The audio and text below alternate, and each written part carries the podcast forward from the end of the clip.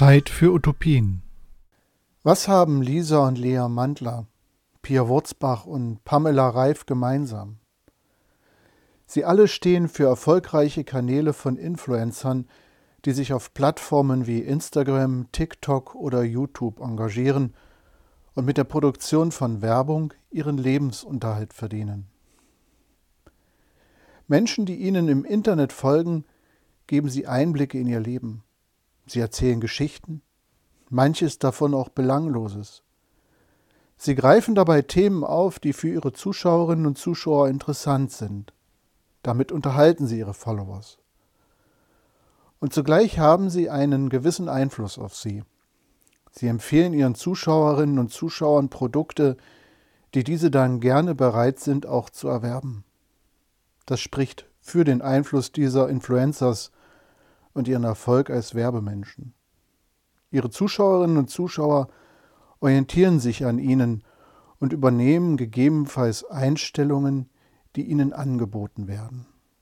Oder die Followers werden in ihren Einstellungen durch die Influencer bestärkt. Vielleicht empfinden die Followers ihre Influencer und das, was diese sagen, als Salz und Licht ihres Lebens.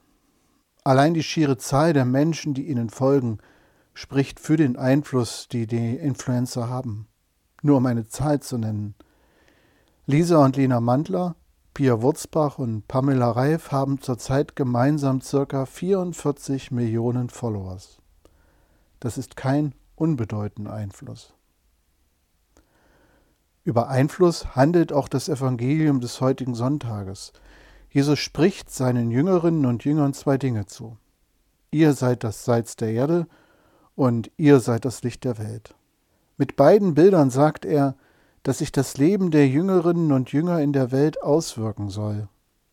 Das Bild des Salzes spricht davon, dass dort Geschmack sei, wo das Leben fade ist. Das Bild vom Licht auf dem Leuchter davon, dass die Helligkeit sei, wo das Leben dunkel ist.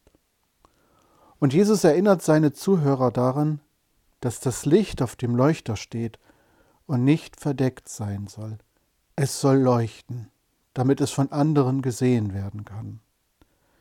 Wir könnten auch sagen, Christenmenschen sollen die Welt beeinflussen, sollen Influencer Gottes sein.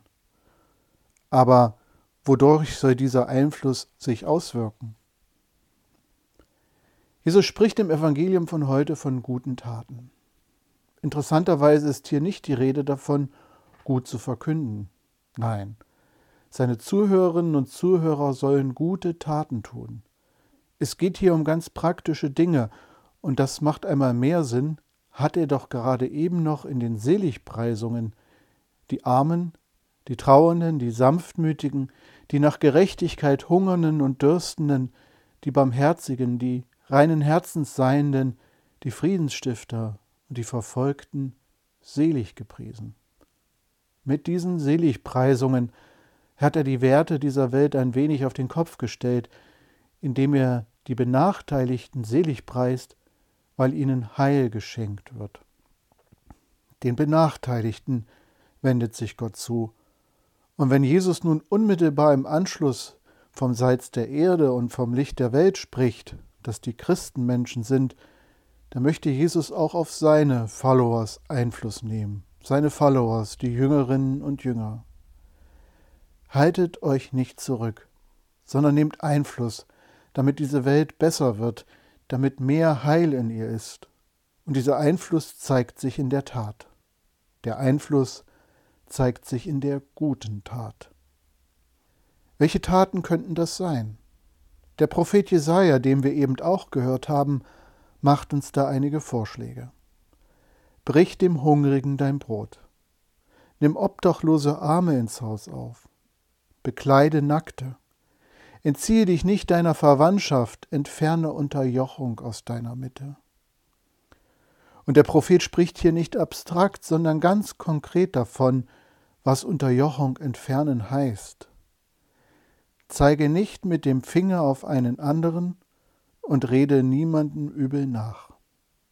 Das Bloßstellen und üble Nachrede sind auch Formen von Unterjochung.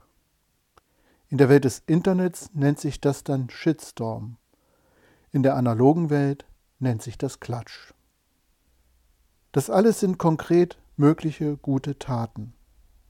Und diese Taten haben eine konkrete Folge. Der Prophet sagt auch, dein Licht wird hervorbrechen wie das Morgenrot und deine Heilung wird schnell gedeihen. Und dann geht im Dunkel dein Licht auf und deine Finsternis wird hell wie der Mittag. Der Weg zum heilen Menschen scheint über die guten Taten zu führen, die wir anderen angedeihen können. Dann werden die Menschen auch diese Seligkeit erlangen, von denen Jesus in der Bergpredigt spricht.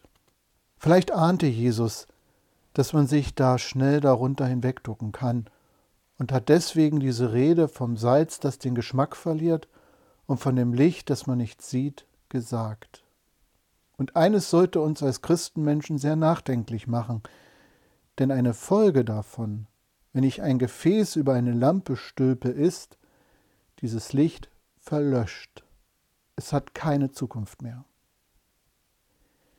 Christliches Leben, das eine Zukunft haben will, braucht wohl diese guten Taten.